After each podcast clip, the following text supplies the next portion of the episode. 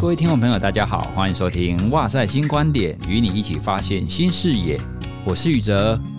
我们从小到大在成长的时候，不管是家长还是老师，都会给我们很多就是做人处事的道理。那尤其华人文化很常强调一句叫做“爱爱内含光”。哦，这句话真的是我从国小的时候老师就爱教。哦，它的概念就是你不要锋芒毕露。哦，你要好好的做事，多做事，少说话。这样子久了以后啊，你的老板才会喜欢你嘛。你不要一天到晚在那边讲一些五四三的，这样不好哦。所以我从小到大其实是经历这样子的教育长大的。不过呢，我前一阵子就刚好看到有台节目哈，就是大人的 Small Talk 哦，他们最近呢出了一本书，叫《大人学破局思考》，从关键小事看出职场大局。完了，这本书其实蛮有意思的，因为他们里面啊就写了非常多。关于职场上面，不管是相处，或者是你要怎么跟同事，怎么跟主管，你怎么去看待你自己的工作哦，那一些心态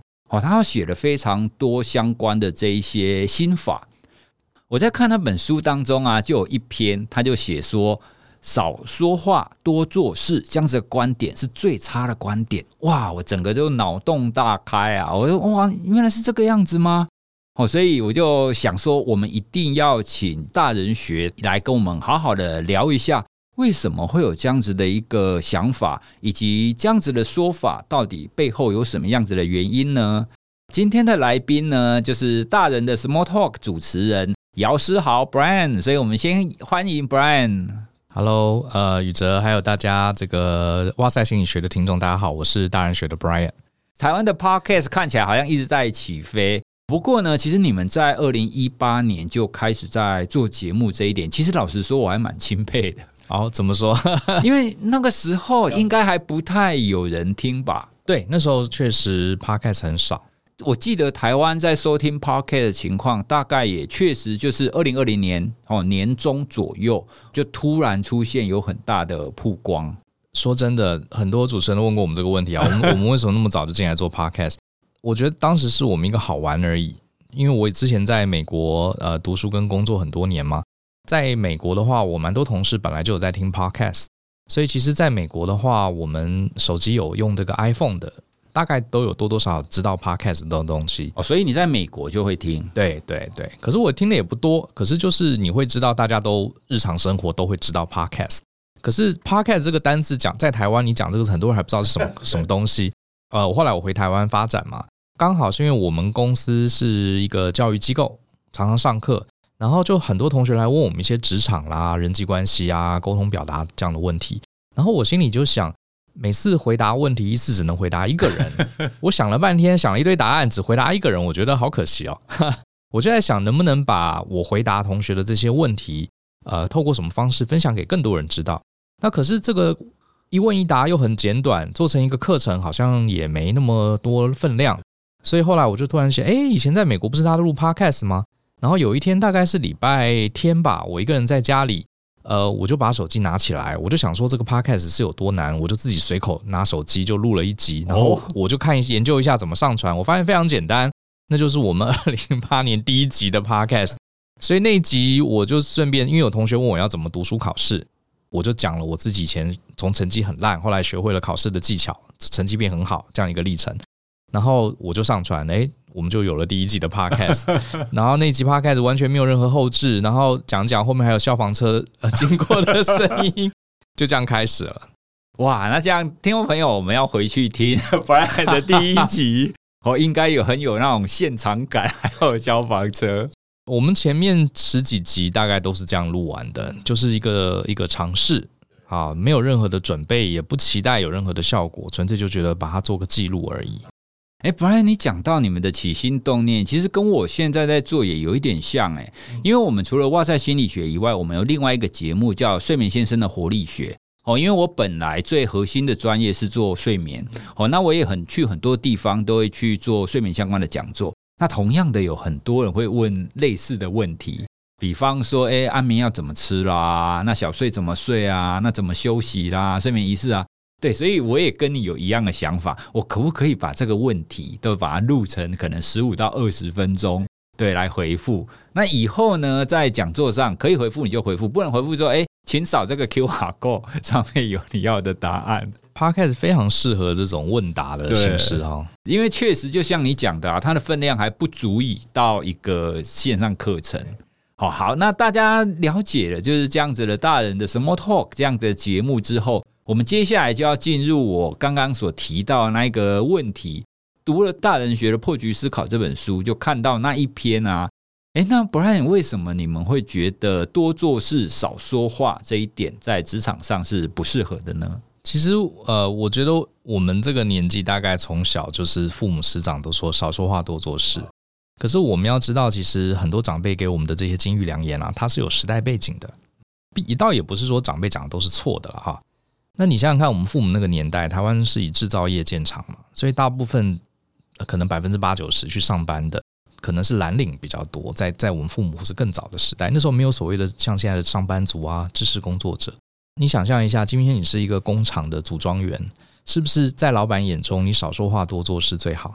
对不对？你跟旁边人聊天，或是你一堆意见，哎，老板这个组怎么怎么组装，我觉得比较好啊，什么老板会觉得你很烦，你就是一个小时给我组装十台这个呃机器，好，我就付你钱。你讲那么多话，等于是浪费你的产出嘛？他就看绩效嘛，看绩效嘛，对不对？嗯、那可是你看我们现在这个时代，我想会听这个哇塞心理学的。听众，你大部分是应该是属于知识型工作者。就算你是一个水电工，你也不是不完全是蓝领哦。现在水电工要学的东西很多啊，很复杂，而且你还要跟客户沟通协调，不是那种呃在生产线上哈大量生产的那种工人。所以少说话多做事，其实在知识工作者的领域里面是一个非常非常差的建议。嗯，我在这里面有讲，我呃其实我们跟哇塞心理学的这个主旨很像哈。就是我们不太喜欢谈鸡汤，我们喜欢谈这所谓的呃大脑里的牛肉汤，对 对，不是谈心灵鸡汤。嗯，我就在文章里面分析嘛，职场上班族如果我们切分成四种，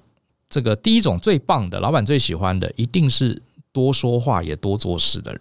他做事情做很多，他也很努力跟老板讲他做了什么，跟团队讲得很清楚，这种一定第一名嘛。我刚刚讲这个少说话多做事最后一名，他是最差的。那至于这个多说话。多做事是第一名，然后那至于少说话少做事，有些时候还没有那么差，因为少说话少做事的人啊，通常是我们在职场里最讨厌的人。可是你想想看，这种人他很偷懒，所以他在职场里面很低调，他就做最少的事情，做完他就下班了，他也不嚷嚷，所以就算他被老板抓到，他心里也无所谓，因为他本来就没做事，所以他也赚到。那为什么我们长辈鼓励我们的少说话多做事是最差的呢？因为第一个，你做了很多很多的事情，我们就心理学来讲，我一定希望获得认可。可是你又常常不跟老板沟通，不跟你的员工沟通，老板也不知道你做了什么。然后每次这种少说话多做事的人，他去找老板，一定是他工作出问题的时候，他不得不把问题去找主管，对，说：“哎，主管，我现在出了一点状况，进度落后，我该怎么办？”所以站在主管跟同事的眼中，他就会有一个印象：这个人每次来找我们沟通都是出事了，对，从来没有好事，好事没有发生在他身上。他来找我们，一定是他专案出包了，他才会来找我们。人就是这样子，所以最后少说话多做事。第一个他很辛苦，第二个没有人看见他，第三个他只要一说话，大家都觉得是烂事。所以这个在职场里是最可怜的。对，因为你刚刚讲啊，我就想到我以前还在学校在指导研究生一样。好，因为指导教授跟研究生他的位阶关系其实有一点像主管跟员工，那也确实我们很喜欢那种学生，你给他一个任务，给他一个主题，他回去搜寻完，他可以想到一些想法，呃，而且不时会跑来跟你说：“哎，老师，我想到一个什么东西哦，我们来讨论看看。”那这种学生你就很喜欢。那你刚刚讲的那种多做事少说话的，都不讲话的，他每一次来问我都是：“哎。”出问题了怎么办？那这个不懂怎么办？对，所以确实就会容易像 Brian 你刚刚讲的，觉得说，哎，你怎么每一次都来找我麻烦？我以前常常在学校的时候，我也会跟学生分享说，如果你觉得你自己是一匹千里马，其实你就要跑起来给人家看到嘛。哦，因为现在你不能再像我们以前小的时候说，哎，会有伯乐哦，所以你只要在那边在那边吃草，然后伯乐就会看到你。哎，所以从这个观点来看，不管是学生或者是我们职场的工作者，都应该要多一点这种输出哦。不管你是用讲的，或者是你用写的列出来，哦，要有多一点的这种输出来呈现自己。可是你觉得，如果在职场上，像刚刚我们谈的是说这件事情我有做，好，所以我可以适度的这样子展现出来，可以让主管、让同事知道。可是如果这件事情跟我做的工作可能没有很直接的关系，它可能比较是比如说别人别人所负责的部分，但是我有一些想法，我想提供出来，那这样子常常讲会不会出事啊？我觉得当然跟你沟通的技巧也有关啦。呃，今天比如说同事做了一个东西，你觉得他可能对团队整体利益不好，其实你有很多说法。啊，比方说你可以说哦，张三，你这个东西我觉得会出问题哦。哦，这样可他可能会不开心吧？对不对？这样大部分人听了会不高兴，对 不对？可是如果我们换个角度想，比如说今天我们跟张三、李四好几位同事，我们一起合作一个 project，张三提了一个方法，你开始担忧，这可能会造成专案最后的疏失。那这时候我们不会用刚刚那个说法，我们会说，哎。那各位这个专案的这个同仁，我们这个专案大概三个月之后要呃要准时完成，而且要达到一个高品质，这个大家都非常努力。好，这个为了要完成这个绩效，我这边也提供了几个方法，然后跟张三的方法，我觉得可以结合，大家可以思考一下，看看怎么样可以让三个月我们能最快达标。就是说，呃，这是一个沟通的方法，就是我不是针对哪一个同事的方法点评他好或不好。而是我们把谈话的这个主轴放在我们大家共同的目标，也就是三个月后要完成专案，然后我提供一些贡献。其实我会呃写这篇这个少说话多做事，也许不是好建议。最大的原因就是我们现在的大部分的工作啊都是协作的，不像是古时候，像我们常常讲千里马，可是现在其实你很难定义一个千里马。现在以前千里马就是一匹马嘛，这匹马很会跑，像赤兔马一样，它就很棒。可是现在你看到像我们呃这个桌上的苹果电脑、iPhone，或是伊隆马斯克的 SpaceX、特斯拉电动车这些了不起的产品，全部都是一个 team。所以如果你不讲话，你不跟别人协作，然后你在沟通的时候，你永远只在意我有没有做到我的事情，你心中没有团队，你很自然在这个协作的环境下，你可能就不会过得那么开心，就会很很卡。所以还是必须要找到合适的时机，把你觉得诶怎么样可以让我们整个团队更好的一些方式，可以去把它展现出来嘛？对，永远都是把团队放第一，这是我自己在沟通跟别人这个沟通的时候，一个算是一个简单的心法。诶，那说到这一点呢、啊，我在昨天我在网络上也刚好有看到一篇文章，它的概念大概是说，你不要在那种。整个大团队，因为现在很多的企业，它可能里面有分比较小型的 team，然后中型的 team，还有整个大团队的开会的时机嘛。那他的那一篇的意思是说，如果你要讲话，你千万不要以为你在大团队遇到那个最高的主管，那这个时候你再来大肆的讲你的想法。他说这个其实是比较不适当的，你最适当的应该是在你们最核心团队的时候，你可以尽量表达。你觉得这样子的观点是符合你们一般的这样子的建议吗？呃，大致上我是认同的，因为我不知道大家听到公司里面的开会，你想到开会的意义到底是什么？很多人都抱怨开会开很多，可是其实每一种会议有它不同的意义跟存在的价值。像一般来说，那种大老板会在的很大型的会议，老实说啦，它通常不是让你交流跟讨论事情。对，啊、呃，如果大家团队之间做事情方还没有共识。也不建议，通常也不是在这种大型大老板会在的会议里面，呃，你你一言我一语的讨论。通常这种会议都是已经有共识了，然后来布达的。比方说，我们公司已经决定了哦，要去越南设厂。之前一个月大家讨论啊，要不要去越南？有人说要去马来西亚，吵了翻天。那些应该是在私下或者在个别的小型会议，甚至讨论的剑拔弩张都很好，因为一定要把自己的意见说出来。可是整这种很正式的，好，有数十人，甚至大老板，甚至其他部门同仁都会来听的这种会议，它其实是展现一个团结，展现一个大方向，展现一个步达。它通常只是告诉大家，我们已经讨论很多了，你们讨论的事情我们都列好了，然后我们已经决定要这样走了。这时候你再突然说，老板，我觉得我们应该去非洲，那你这个就是没有阅读空气，就是白目。对，你应该在更早之前就表达你的意见，而不是前面都不讲话，一直做事，然后打算在大呃总经理出现的时候，我来给他一炮，告诉他我的研究应该去非洲比较好，这样子就坏了事。哦，所以刚刚我们讲的要多说话哦，要多表达，其实也是要在我们自己核心团队在讨论的时候，对，尽量的表达，而不是想要展露自己的什么很有很好的见识，然后故意选在那个大老板出现，然后一炮而红。对啊，通常就变炮灰。哎，可是啊，那我们来假设一个比较极端的情况。好，那假设。我的我觉得我的见解真的非常好，可是我在核心团队，我提出来啊，可核心团队都不听我的。我非常想要把这个非常棒的见解，然后再往上一点，也许不是到最高的主管啊，但是我觉得一定要被听到。这样子你会建议我怎么做呢？我觉得要看这个事情是什么事情。那当然，我先排除一些呃，比如说像最近大家都在谈这个职场的性别的霸凌。像如果你发现你的职场里面有这种很不公平的事情，可能做这件事情的就是你的部门主管，那他当然会把他压住，对不对？那这时候我觉得，也许你真的要考虑往上报，因为这个是牵涉到我们基本人权的问题。可是如果我们今天这个议题没有那么严肃，我们谈的是公司里面的一些政策方向，那我会觉得你就要去思考所谓的大局，就是为什么你的意见明明是对的。都没有人听，我觉得通常其实意见会被听取，并不代表这个意见就是好跟不好的差别。比方说，我是工程师，我们公司要架设一个新网站，我觉得这个网站明明应该用 C 语言写比较好，可是我公司全团队其他人都认为用其他的语言，用 Python 最好。Python 明明就是一个不严谨的语言，怎么会用那么 对？在专业上，我的意见是对的，可是你可能要思考这个，不要把其他同事都当笨蛋。啊，不要把你的主管当笨蛋。他们选择了一条你看起来不对的路，我觉得先不要急着去说服他们，先去了解他们背后的原因。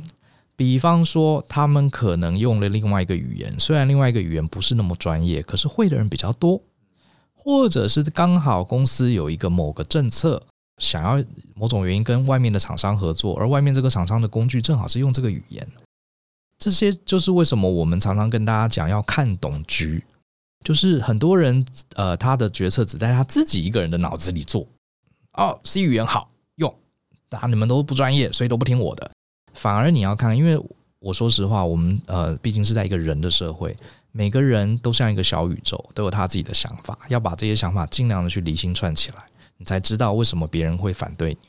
对，因为 Brian 提到这个，真的是让人家非常心有同感。哦，因为姑且不论企业啦，因为我之前比较多的经验都是在学校嘛。听众朋友，你可能会想说，诶，同样都是大学教授，你们在面对那种教学、面对研究，你们的想法应该都很像吧？其实不是哦，不同科系、不同学院的想法跟做法会有非常大的差异。对，像我们比较偏社会科学、偏心理学，我们通常都是一个人做研究，好，然后了不起，你一篇 paper 就是两三个人，好。我们觉得这是最好的一个研究形态，可是其他学院的不是啊，他们一篇 paper 会十几个人，那他们的那一些教授就是说啊，你们干嘛自己做呢？你们就去找更大的 team 吗？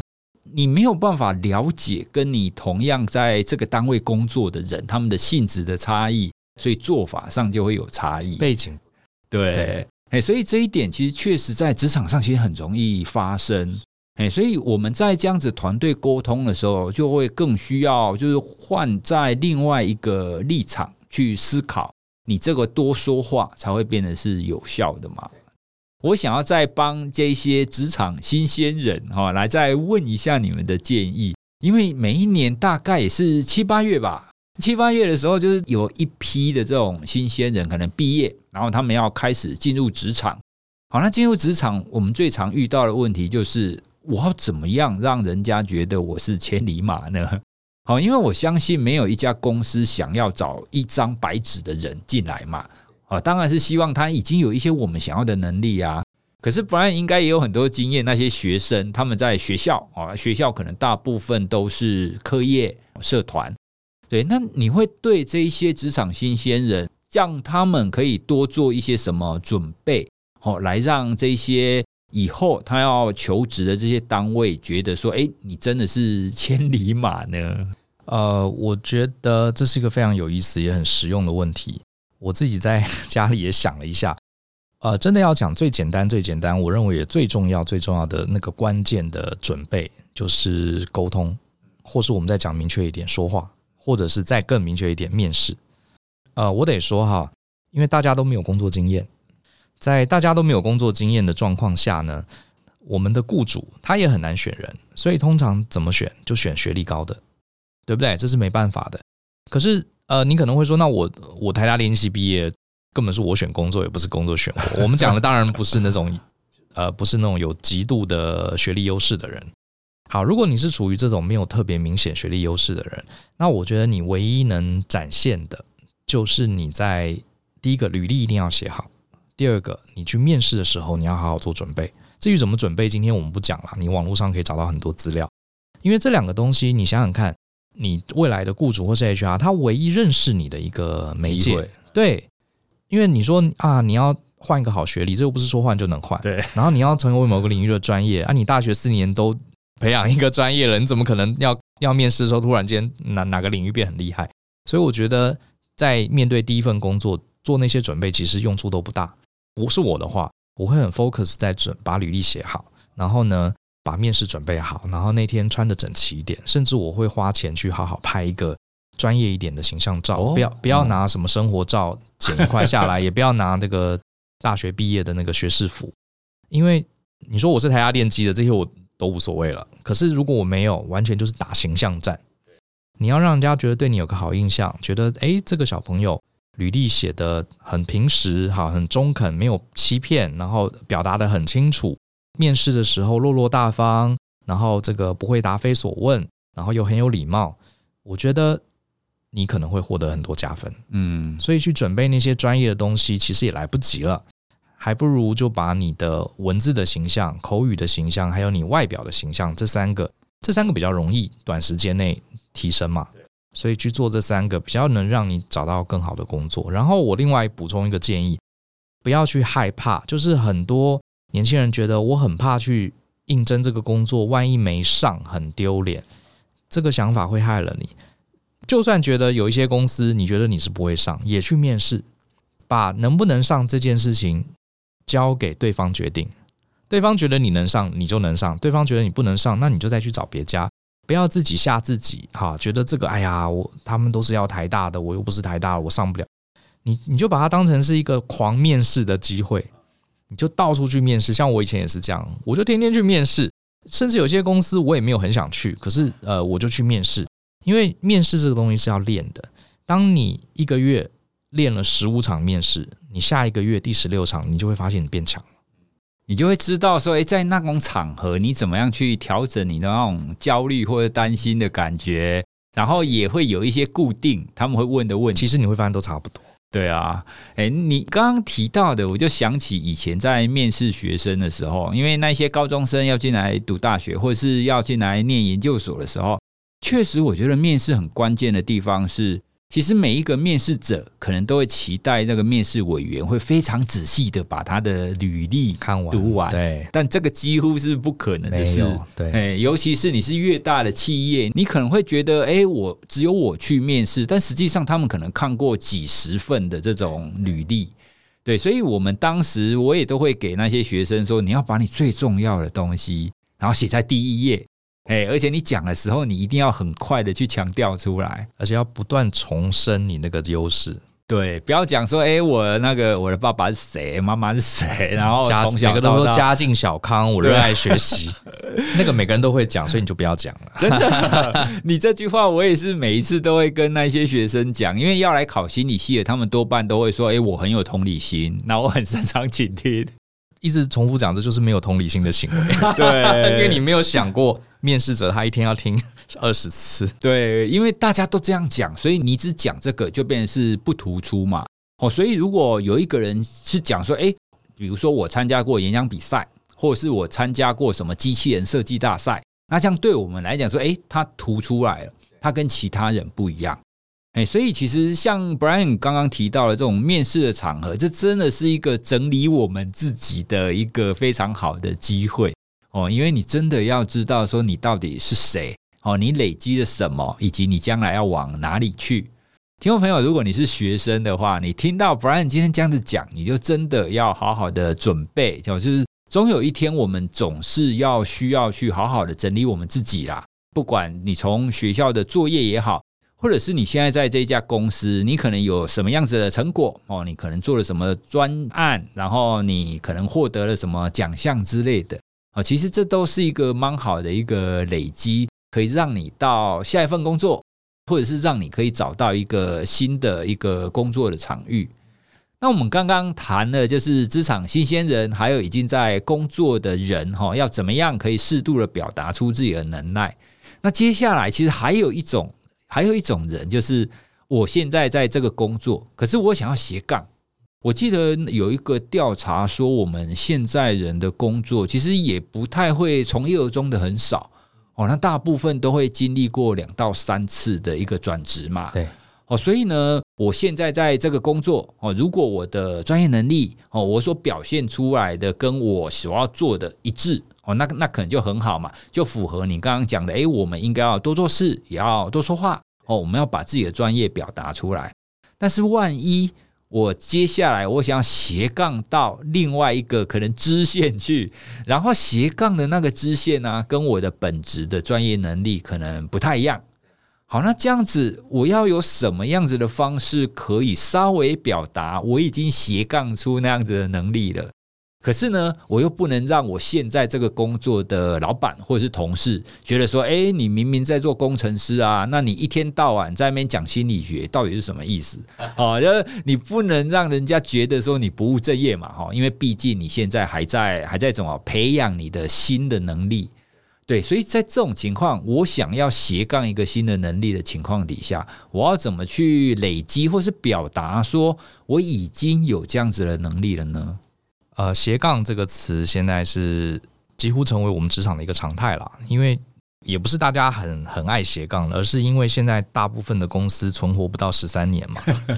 所以我们父母那时候找啊，辛辛苦苦找一个好公司，哎，就没事了哈，我人生就在这里待下来，这种事情几乎成为天方夜谭，所以就算我们不想斜杠，一辈子中间也可能要斜杠。就像现在 AI 又出现了，好多工作瞬间你大概已经看得到两三年内它会消失了，几乎已经笃定了。那你说我大学呃研究所念了六年，念这个这个职业不见了，那我该怎么办？只好斜杠。对啊，对。不过我这边也想提一下啊，宇哲问这个问题，说我想从 A 斜杠到 B，我要怎么展现自己的这个能力哈？不过我想要再把这个问题再往后推一层，就是为什么你要把从 A 斜杠到 B，你的起心动念，我觉得非常重要，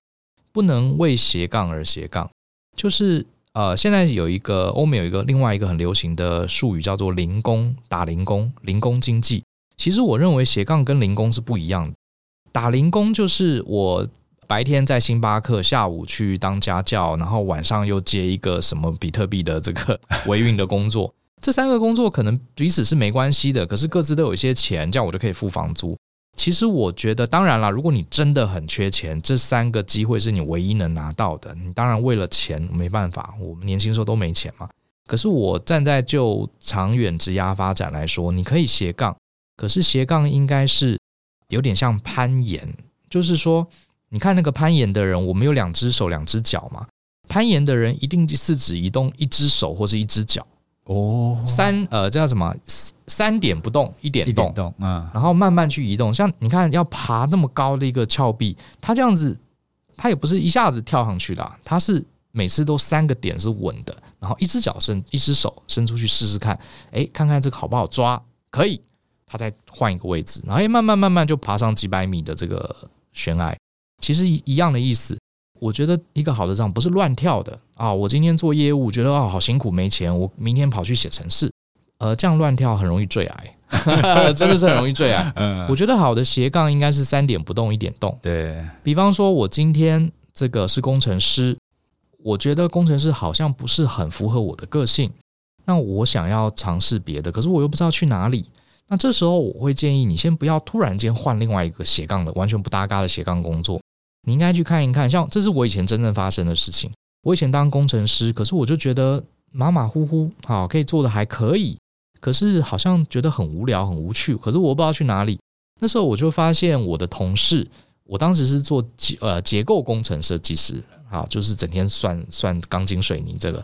然后我发现我隔壁部门同事他是专案工程师，他也是工程师，跟我差不多，可是他的工作有一大半是在负责管理成本时时程，所以我就问老板，我可不可以去帮他忙，去参与那个专案的工作？所以三点不动一点动，我还是工程师，我百分之八十的时间还是做我的结构设计，可是我有百分之二十的时间，我去支援我们公司的专案，我去做成本规划、做时程，然后我突然觉得哇。虽然那个部分只有百分之二十，可是我好有兴趣哦。那是不是就代表我们可以往那个方向再多爬一步？然后后来我是这样一步做做做，最后从工程师变专案工程师，变专案经理、专案规划师，后来变成顾问，后来变成这个讲师，后来又做 podcaster，所以是这样一步一步来的。所以对我来说，我自己没有觉得我。跳行，其实我每一次都是只是透过不断的切换工作了解自己，所以我会强调说，各位伙伴，你要斜杠可以，可斜杠的目的最好不要只是为了多赚一些钱，他斜杠的目的是透过不同的工作，反过来了解我自己这个人到底做什么事情，跟哪一类的人，跟什么样的产业，我可以融合的最好，它反而是一个镜子一样的东西。Brian 刚刚提的，我非常有共鸣哦，特别是几点，像是你刚刚提到的，慢慢的就是三点不动，一点动，这样子的历程，其实是会让你越来越了解你自己。哦，那你也会知道你会变成什么样子。比如说以我来讲，其实很多人现在如果不认识我以前在大学任教的时候，他可能会觉得说，哎，你就是一个 Podcaster 哈，那或者是你就是一个会在大众讲座的一个讲师。可是呢，以前的那一些大学的那些同事，他们可能就会觉得说，哎，那你现在又斜杠了另外一一个工作哦，特别是可能在媒体界。可是就我自己的认知而言，其实我也一直觉得，哎，我就是一个心理学家，只是我以前在教授的对象可能是大学生，那现在呢，我讲的对象哦，可能是一般大众，或者是某一些企业的人。但我还是一样啊，我还是一样做教学，我还是一样做研究，我还是一样写文章，对，只是它整个的方向不太一样。那另外呢，你刚刚提到工程师，我就想到瓦基的例子，嗯，瓦基，台积电的工程师，对，因为瓦基我们也有一次访谈，他讲的历程其实也跟你很接近，哦，就是他一刚开始，他也觉得说，哎，这好像不是我要的，可是，一刚开始他也不知道自己要干嘛嘛，所以就慢慢去摸索。哦，然后发现，哎，好像这个部分我很开心哦，所以在斜杠这个部分，好像我们的共识或是我们的经验跟看到的，好像多半是你的重点不是去怎么去展露出你斜杠出来那个能力，而是你怎么让你自己慢慢的发现说，哎，我想要往这边走。对，没错。其实我觉得真正整个斜杠的观念，真的就是了解自己，知道自己适合什么。至于你能不能让别人认同，或是你能不能真的赚到很多钱，我觉得那些都是反而都是结果而已。你会发现在世界上很有成就、赚很多钱的人，他第一前提一定是他很知道自己在干什么，而且他也认同自己的人。当他认同自己，他做他喜欢的事情，呃，这样的人怎么可能做不好？这样的人怎么可能赚不到钱？这样的人怎么可能不受到大家的认同？所以很多人会把因跟果导致了。有些时候我们会啊，大家都觉得这个有钱人很成功，所以我要先有钱，大家就会觉得我很成功。其实不是的，是你要先认同自己，你找到自己喜欢的事情，然后你很 enjoy 做做做。有一天你忘记别人的观点的时候，你再抬头看，旁边已经很多人帮你鼓掌。嗯，我觉得是那个感觉。对，所以跟 Brian 聊起来，就真的是，哎，对，真的是跟我们这样子一路走来的历程，其实都很像。哦，因为包括 Brian 刚刚提到你们节目开始的初衷，哇塞开始的初衷，还有刚刚我们提到瓦基开始做的初衷，其实我们一刚开始也都没有特别想要干嘛，好，就想说，哎，我们就试看看，好，然后才慢慢慢慢发展，它才出现这种开花结果嘛，好，所以也分享给听众朋友，如果你想要让你的生活可以更丰富、更多彩多姿，你想要踏出去，有一些斜杠或新的尝试的话。其实你也不用太过于着急要展现自己哦，重点是你先试看看，好，那试了以后你会慢慢慢慢越来越了解你自己，了解自己其实一向是最重要的一件事了。是啊，是啊，好，所以今天呢，非常谢谢 Brian 来跟我们聊这么多哦。那这本书里面真的有非常多关于职场相关的不管是心态调整、人际关系，甚至是跟主管，你要怎么跟主管互动？你怎么样站在不同人的立场去思考这件事？我真的有非常多的破局思考可以提供给大家。那最后呢，要请 Brian 再跟听众朋友来介绍一下这一本书。好啊，谢谢这个宇哲给我这个机会。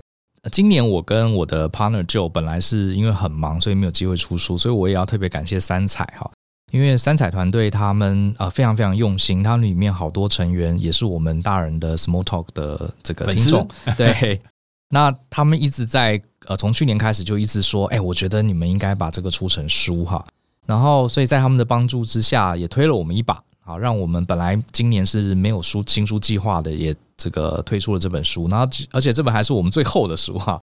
呃，我讲一下这本书名字取得非常好，叫《大人学破局思考》。那我觉得破局就是要了解背后的游戏规则。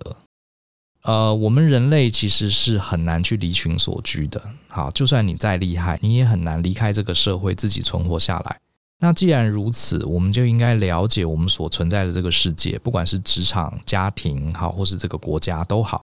那我觉得我们还是小孩子的时代，我们比较会主观。比如说，这个同学抢我的玩具，我就不跟他好了。英文老师很凶，我就不想学英文。我们会用这种直观的方式来面对我们的环境。可是，成为大人不应该只是身高变高，哈，这个手背变粗，而是我们的大脑的作业系统也要升级。我们应该去了解，我们这个社会上很多事情，有些是不如我们意的。这些不如我们意的，它真的就是坏事吗？还是它背后有一些原理？那我们就是把这本书，呃，尤其是 focus 在职场背后这些原理讲给大家听。那这些都是我们呃大人的 small talk，现在三百多集，我们过去精选的一些内容。这本书的英文名字我比较少提哈，它叫做 First Principle Thinking 啊，in the Workplace，就是。职场的第一性原理，大家如果有 follow 伊隆马斯克，伊隆马斯克他完成很多伟大的事情，背后都是回归问题的本质，这是第一性原理。那我们也希望透过这本书，我们里面讲了非常非常非常多的个案，好，告诉大家这些事情呢，不要急着去分对错，不要急着去区分你喜欢还是不喜欢，我们去了解它是怎么来的，了解它背后的局、背后的游戏规则之后。也许我们就可以找到一条路，哈，这条路刚好是我们跟这个社会、跟这个公司可以和平协作的这条路，这是我们的这本书的一个初衷。对，所以这一本《大人学破局思考》可以让大家从关键的小事看出职场的大局。哦，那我在读这本书的过程当中，真的有很多篇，你都会觉得说，嗯，对对对对对，给你一个 insight，就是哦，原来是这样，哦，就真的会让你找到一些可以帮助你。在职场上工作可以更好的这些心法跟窍门，接下来就是我们的回复留言时间。叮咚，要先来感谢几位听友，因为在聊芭比那一集啊，里面我有提到《鸡飞总动员》这部电影，当时呢，娜娜就一副看到外星人一样，她觉得怎么会有这部电影？在芭比那一集上线的第一天，哦，就有几位听友都很快的就留言跟我取暖，哦，有 Mindy，然后 Josh，还有在挖宝社团里面的很多的伙伴，哈，都第一时间的跟我讲说，哎，蔡老师不要难过，我也看过，我很喜欢那一部，可以知道跟大家有一些共鸣，真的是一件非常开心的事，所以谢谢大家留言跟我们互动。另外呢，我跟娜娜一起推出高效睡眠休息法的线上课程之后。感谢大家在课程开卖后到现在只有十几天，就已经有非常多人购买支持喽！真的非常欢迎大家一起来彻底的了解怎么样做一个好好的休息跟睡眠。有一些听友会问说，什么叫做高效睡眠呢？